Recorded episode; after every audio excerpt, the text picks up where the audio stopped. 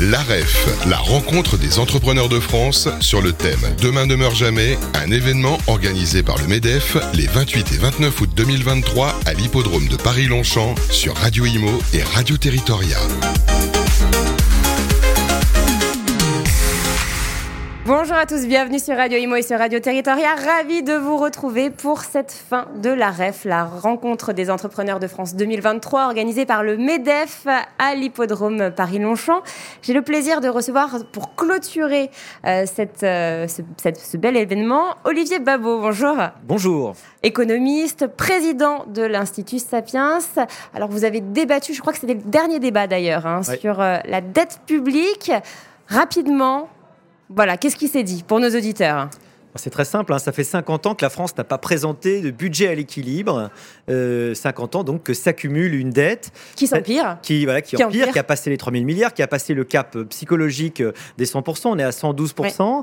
Et euh, le problème, c'est que cette dette, jusqu'à maintenant, quand les taux étaient négatifs, elle coûtait plutôt pas cher, voire... Euh, plus on s'endettait, moins on payait. C'était absolument pas moral. Maintenant que les taux remontent, on est revenu dans le monde réel. Le monde réel où s'endetter beaucoup, ça devient très douloureux. Il faut savoir que c'est la moitié des recettes de l'impôt sur le revenu qui est absorbée chaque année par le service de la dette. Que en 2022, ça a augmenté de 12 milliards ce service de la dette euh, et ça a augmenté de 12 milliards et c'est-à-dire en fait euh, bah, l'équivalent de euh, l'économie qu'on pensait faire avec les réformes des retraites. Donc ça va faire très mal. Nous sommes face à, un triangle d'incompatibilité. On peut pas à la fois ne pas augmenter les dépenses, avoir euh, euh, parce que les dépenses on est obligé de les avoir, euh, les impôts oui, on ne pas les, mal à les réduire, et ça. voilà exactement.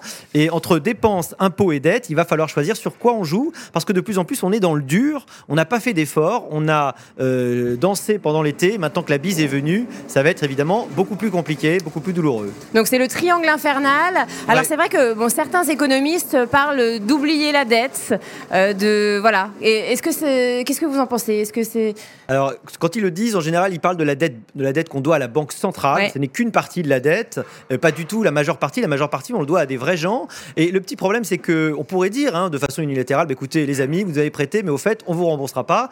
Mais c'est un fusil à un coup, parce qu'à ce moment-là, vous pouvez pas revenir demain en leur disant, ouais. au fait, vous allez me prêter quelques nouveaux milliards. Et en fait, c'est le cas aujourd'hui. On est en déficit primaire, c'est-à-dire que on n'est on pas en excédent, c'est-à-dire qu'on est obligé, quoi qu'il arrive, d'aller réemprunter. Ça paraît un petit peu compliqué d'expliquer au marché qu'on va pas les rembourser et demain d'aller emprunter. Non, malheureusement, la seule chose qui soit possible, envisageable, raisonnable aujourd'hui, c'est de dire qu'on va montrer une trajectoire, une capacité à rembourser la dette, c'est-à-dire à produire de la croissance, c'est-à-dire à réformer le système en France et euh, son économie afin qu'elle produise de la croissance et que on arrive à, être euh, bah, finalement être plus efficace. Et donc les gens continueront à nous prêter. On n'a pas le choix. Il faut qu'on se réforme. Il faut qu'on soit plus efficace. Donc c'est ce qu'essaye de faire notre président de la République Emmanuel Macron, notamment en réindustrialisant la France.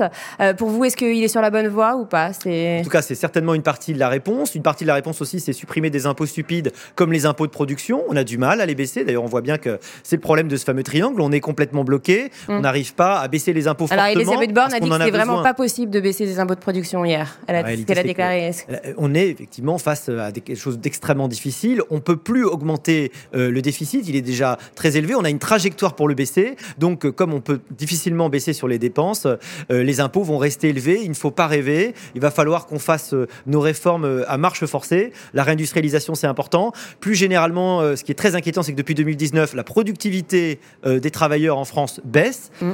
ça, c'est très inquiétant parce qu'on a besoin, au contraire, qu'elle augmente. Il faut qu'on se forme. Il faut que notre économie mute vers l'intelligence artificielle, une économie hybride. Et là, pour ça, comme je l'ai noté tout à l'heure dans le débat, il nous faut, bah, il nous faut beaucoup de courage de la part des entreprises. Voilà. voilà.